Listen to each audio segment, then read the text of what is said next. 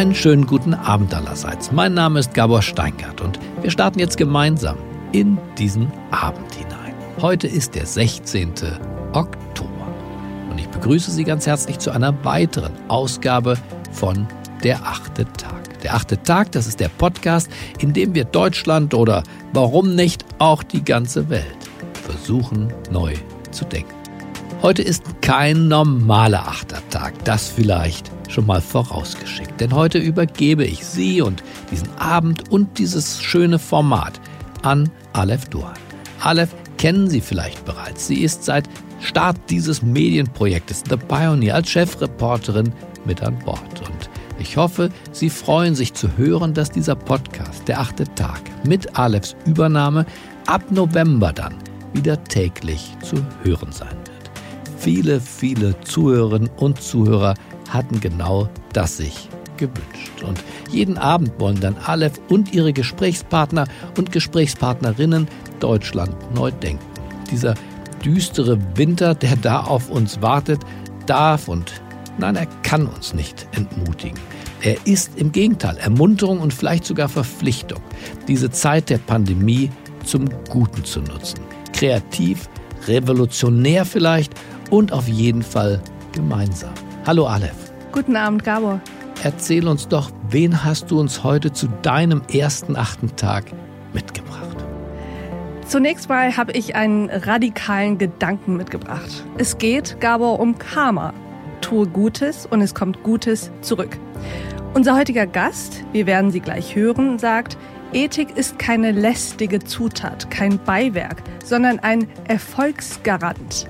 Unser Gast bezieht sich dabei auf eine jahrhundertealte Lehrschrift aus dem Buddhismus, die im ersten Jahrhundert nach Christi Geburt verfasst wurde.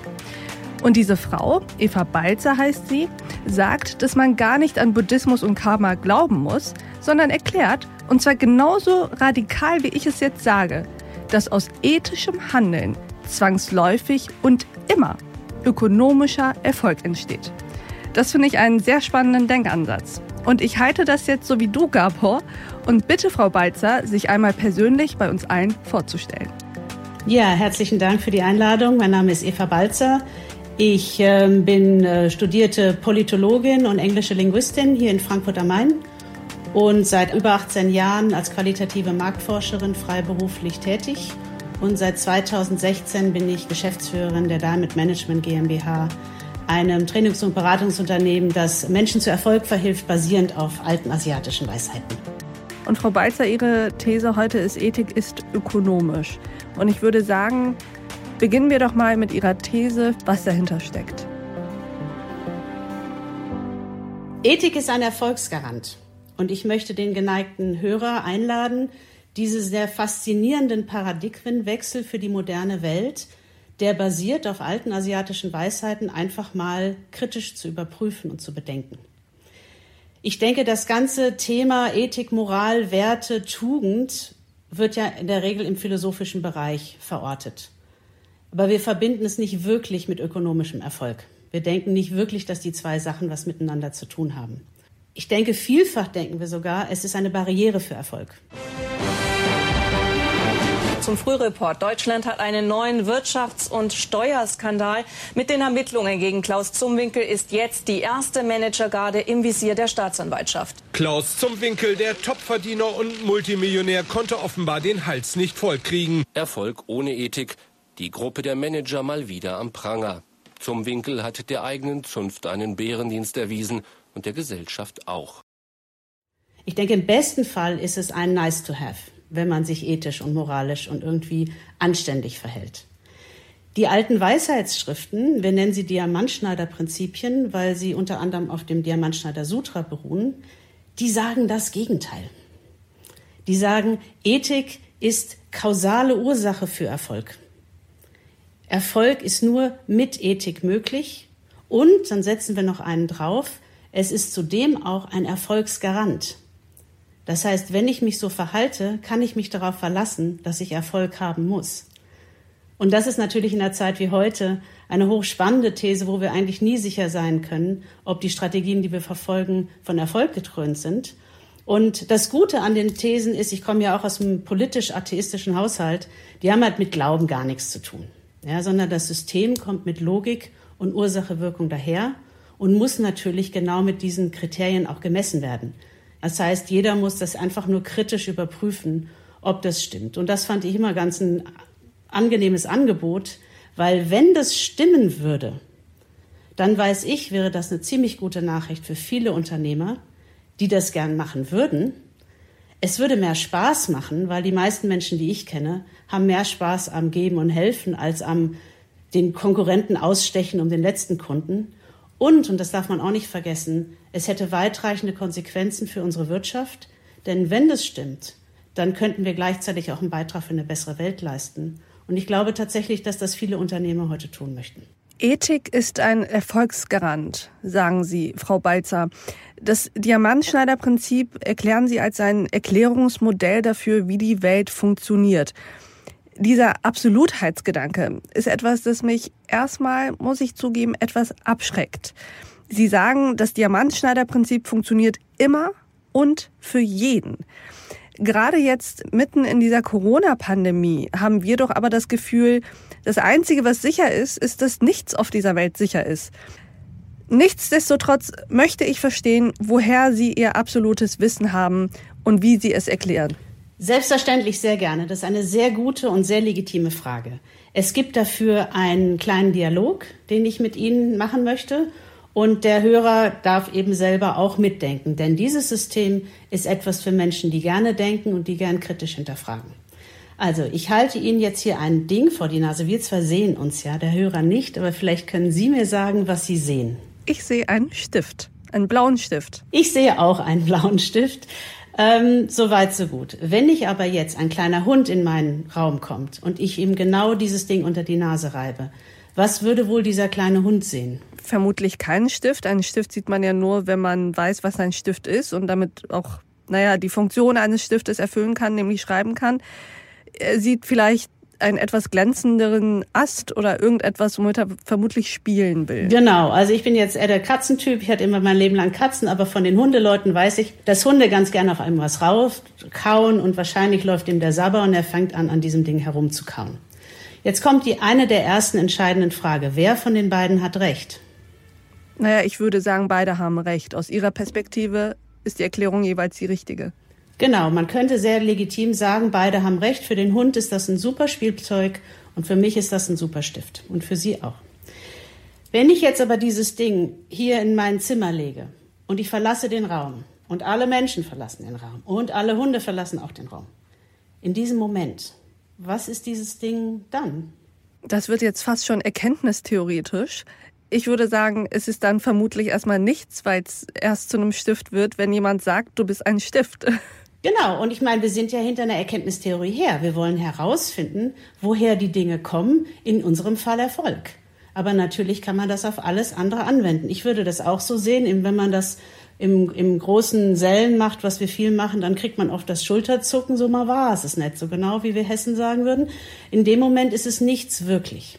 Aber wenn ich wieder zum, in den Raum hineinkomme und mein Blick fällt auf dieses Ding, dann sehe ich wieder Stift und der Hund sieht wieder Kauspielzeug. Und jetzt kommt die Deduktion an der Stelle. Wenn das so ist, wie wir eben hergeleitet haben, dann ist ja die Frage, woher kommt Stift? Also die Natur der Dinge, in unserem Fall Stiftheit. Kommt die, sage ich mal, von mir zu dem Stift, dann mache ich mal eine typische Handbewegung, oder kommt die vom Stift, da draußen ist irgendwie Stift und der kommt jetzt zu mir. Ja, und wenn man darüber nachdenkt, ja, wollen Sie mir eine Antwort geben? Sehr gerne das Stiftsein ist dem Stift vermutlich nicht immanent, sondern erst wenn ich ihn zum Stift mache, ist er einer. Genau, das hatten wir abgeleitet, deswegen ist das die logische Konsequenz. Der Stiftheit muss von mir kommen, vom Betrachter, sonst würde der Hund ja anfangen, Gedichte an seine Hundefreundin zu schreiben und ich persönlich habe jetzt noch keinen getroffen. Jetzt, so weit, so gut. Also die Dinge kommen von uns. Jetzt sagen das nicht nur die alten Schriften, sondern es gibt viele Theorien über positives Denken, wo man Energien irgendwo hinschickt und so weiter. Ja, habe ich mich auch für interessiert. Aber das Problem daran ist, wenn ich mir jetzt vorstelle, dass dieser Schrift ein Diamant wird, ja, und ich mir wirklich wünsche, dass er es tut, dass er sich verwandelt und ich meine ganze positive Energie in die Richtung schicke, habe ich versucht, bei mir hat das noch nicht funktioniert. Das funktioniert einfach nicht. Wünschen ist nicht die Art und Weise, wie Dinge in mein Leben kommen. Sie kommen zu 100 Prozent von mir, aber nicht durch Wünschen. Und jetzt kommt der neue Erklärungsansatz durch die alten Schriften. Die alten Schriften sagen, ich habe in meinem Geist kleine leuchtende Bilder. Die gehen auf in einer Rate von 65 pro Sekunde, werfen sich auf das Objekt wie Schokoladensauce, ein Eis umstülpt sozusagen und machen daraus einen Stift. Und das passiert so schnell, dass ich das nicht mitbekomme und deswegen denke, dort draußen sei an und für sich ein Stift, der produziert sei in irgendeiner Fabrik. Woher kommt das leuchtende Bild in meinem Geist? Na, das kommt daher, wie ich mich in der Vergangenheit verhalten habe. Ich muss mal Stift gegeben haben, um einen geistigen Samen für Stift zu haben. Und das ist eben das Bild von der Videokamera, dass wir in unserem Geist alles rekorden, was wir tun, was wir sagen, was wir denken und wie wir handeln. 65 Samen pflanzen wir pro Sekunde.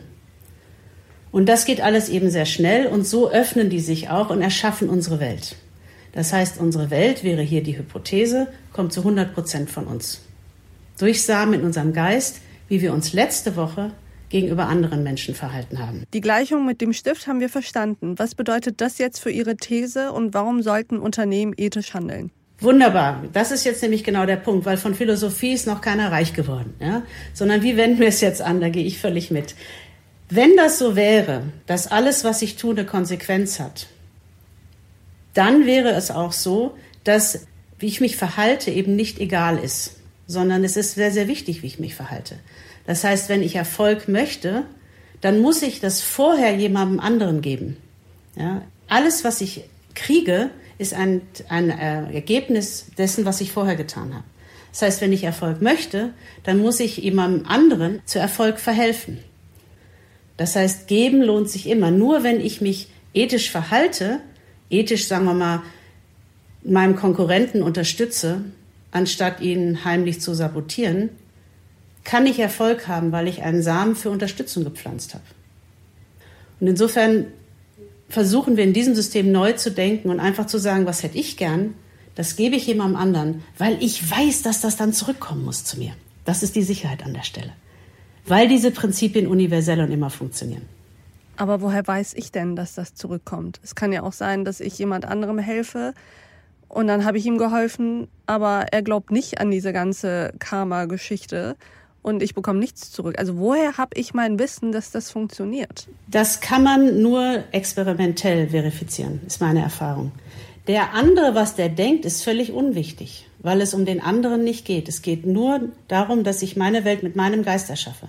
Wenn ich jemandem geholfen habe und der mich trotzdem hintergeht, dann ist das nicht unbedingt ein direktes Ergebnis, weil diese zwei Sachen können kausal nichts miteinander zu tun haben.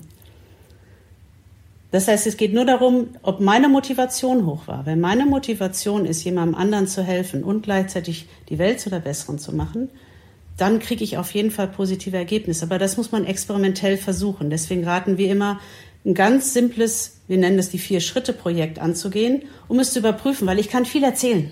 Ja, das kann man nur erleben. Und ich war der kritischste Mensch, den Sie sich vorstellen können. Wirklich. Ich habe gesagt, bleib mir weg mit dem Kram. Aber ich fand das Versprechen gut. Und ich habe das wirklich experimentell, theoretisch wie praktisch geprüft. Sie haben mich noch nicht ganz überzeugt, aber ich glaube, das wissen Sie, weil Sie ja selbst sagen, es geht nur übers Experimentieren und Ausprobieren.